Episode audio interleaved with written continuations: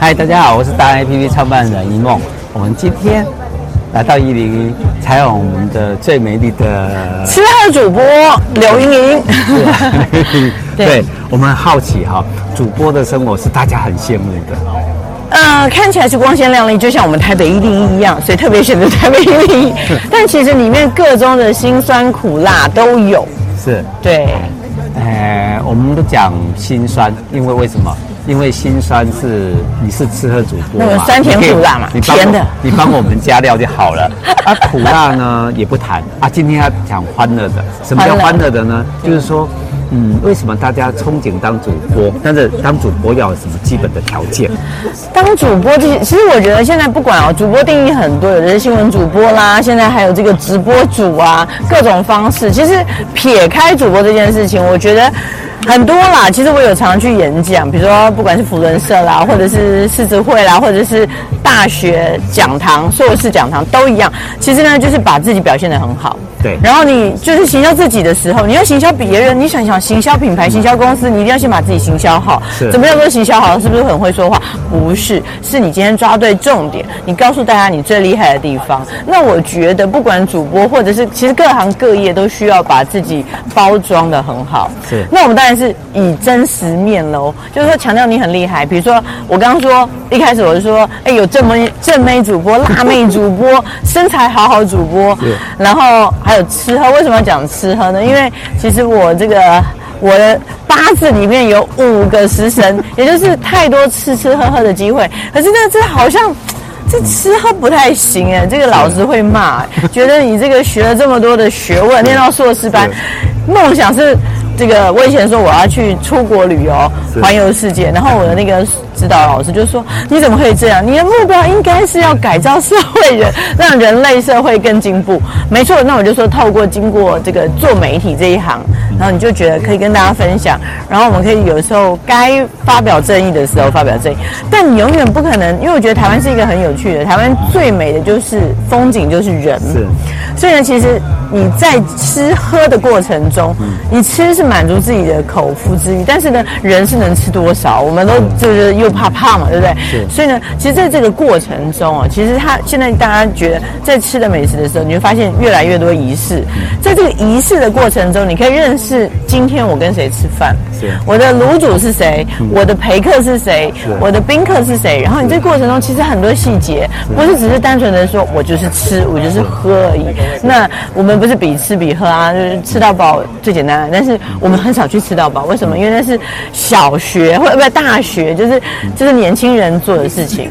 哎，撇开来拉回来，就是在这个过程中，其实我觉得啦，做媒体哦，或者是做这个主播，其实是有一个。正当行业，但这个正当行业呢，你可以让人家认识你，但其实你我的目的是想要认识更多人，是，所以呢，人家会觉得，哎，至少你这个是台面上是看起来是正常的人，然后在在你在交流的时候，人家可能会觉得说，哎，蛮有趣的，也也在这个过程中，我们不能丢掉这个主播的头衔嘛，或者说这个媒体人的头衔，我们平常在接触很多人事物的时候。会学到比较多，是。所以我有朋友说，哎，他很喜欢跟我唱歌，为什么？因为我跟他说，他说这首歌的意义是什么？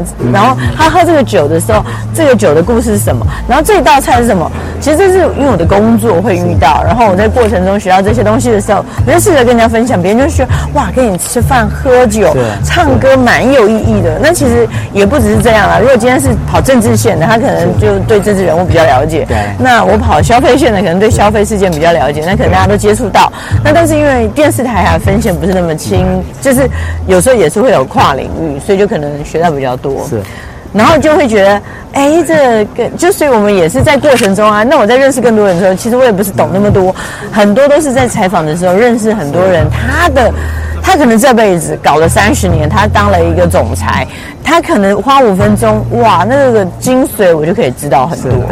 嗯，所以我们今天吃喝主播教我们一件事，是教我们什么？其实吃喝这件事情是比 EQ 的，完全不是比食量的。当然不是，而且我觉得就是因为呢酒量太差，所以呢我可能知道，比如说很厉害的酒，的话刀子酒，然后或者是这个叫什么拉菲。哎，我可以说他的故事，但是呢，你叫我喝，我喝不了别人，或者说我也没办法说，哦，我这一支酒为什么它有几万块的身价？它可能前中后味是什么？那叫那个品酒嘛。但我们会品酒，会了解他的故事，但没办法跟人家拼酒，没办法，所以呢，就只好加强自己说故事的能力。是，因为我也吃不了那么多嘛，所以懂得吃，这是最厉害的。对啊，所以我觉得不管你说什么啊，主播超级多漂亮的，或者是呃什么嫁入豪门，这其实对我来讲不是重点。我觉得重点是就是在这个过程中，你会学着要把自己的知识不断的扩充。那不断的扩充的之余呢，你还会认识很多人，然后这些人脉呢，你就可以当你需要的时候可以派得上用场啊。比如说呢，其实在过去三年的时候，现在疫情当然是和缓，我希望疫情不要再来。但是过去三年疫情突然发现这个，你会觉得哇。走在路上，像现在我们这边都 这么多人，对不对？是。但是在疫情的过程，我真的有看到西门町一个人都没有，就我们。啊 okay. 然后我从台北车站，因为我们公司在台北车站到万华，开车只要五分钟，是。就是路上完全没车没人，那真的很可怕。但这个过程中，我就觉得想到了，我认识这么参这么多的人，比如说有企业主，是，也有有善心人士，对，然后也有需要。资源的人，所谓的资源就是医生，他们当然有钱，但是问题是在那个过程中非常的害怕嘛，大家都躲在家里可以，可是医生要上门出门，而且还要面对，就是看到这就是可怕的患者。那我们现在对 COVID-19 有认识，但是当初是没有人认识的，觉得都是像 SARS 一下危险，就是我好像去上班每天就是赴死这样子。有些人他就甚至把小孩，他跟小孩、老婆都送去别的地方，他说我自己每天就喝酒，上班就想不知道哪一天会得到 COVID-19 这样。然后呢，所以呢，我那时候就想到，我就是把餐厅跟企业主跟三星人士跟这个三方结合，怎么结合呢？就是今天呢，有很多人想要捐款，台湾人太多爱心人士，我就想说。这些餐厅他们都快倒了，对，因为疫情根本没有人吃饭，还限制内用，对，对不对？只能外送，那外送几乎大家都自己，大家也不敢接触外送员啊，所以呢，几乎都在自己家煮。是，那这餐厅还是要付租金啊，房东没那么有爱心，所以呢。快倒之余呢，所以我就说，我们请你提供每一个人一百块的餐。像你看，现在不可能买到一百块的便当了，他几乎也是赔钱。但是呢，他等于说我今天耗损这些成本，我今天有利用到我的人力，我可以给他点薪水吧，一百块嘛。然后呢，所以我就请这些善心人士、企业主，他们的每个人就，你看你要捐多少？你要捐五十份也可以，一百份也可以，捐十份也可以，反正就是每个都便当都是一百块。是。我就接到单，我就我请他们直接打给那个餐厅了，因为我也不是公基金会，所以我不能做这件事情，请他直接打给这个基金，呃，这个餐厅，你呢来帮他定，那我帮你约好哪一个医生或哪一个医院，比如说台大双和，是，或者是三种荣总，我们全部都送过。后来呢，我就觉得不只是医生，我觉得。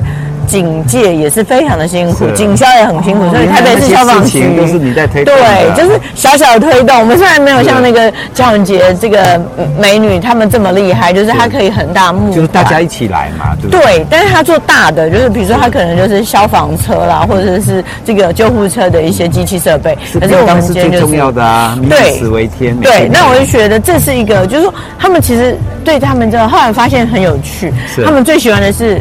手摇饮料，因为手摇饮料就是 记得那个新闻，对，因为他根本就是 他们都要穿那个兔子装，你记得吗？就是穿那个，就是根本要上，就是对，你要吃喝第一件事情还要上厕所，那要全部脱掉，是。关上穿上去就要半个小时，那脱掉要半个小时，那真的他们就觉得说啊，我不要吃那么多东西。对，但是当他这个时候发现说甜的东西非常疗愈，而且没有，其实也是我们还有一些店家他很有趣，反正真的太咸，他就每一杯都写饮料啊，对不对？每一杯都写一个小卡，每一个都不一样哦。他就说：“真的很感谢你啊，谢谢你啊，台湾有你真好啊之类的。”我觉得就是吃喝已经不重要，就是看到那个已经很感动。我们今天可以了解一件事情啊，就是说，其实做主播是一个工作，然后做美女主播是满街好像大家现在都是，但是美食的美女主播就不得了了，但是还要加上一个公益的爱心，对啊，那是得超了不起的。今天我们 就谢谢我们的莹莹，呃，我们怎么样才能多了解你，看到你的信息呢？请上脸书打刘莹莹毛巾刀刘，然后就是任盈的莹莹就可以看到我很多分享了，或者是大家可以私讯我，有很多问题我亲自会回答，这样。最有爱心的盈盈，谢谢，耶，谢谢，希望大家一起来做爱心哦。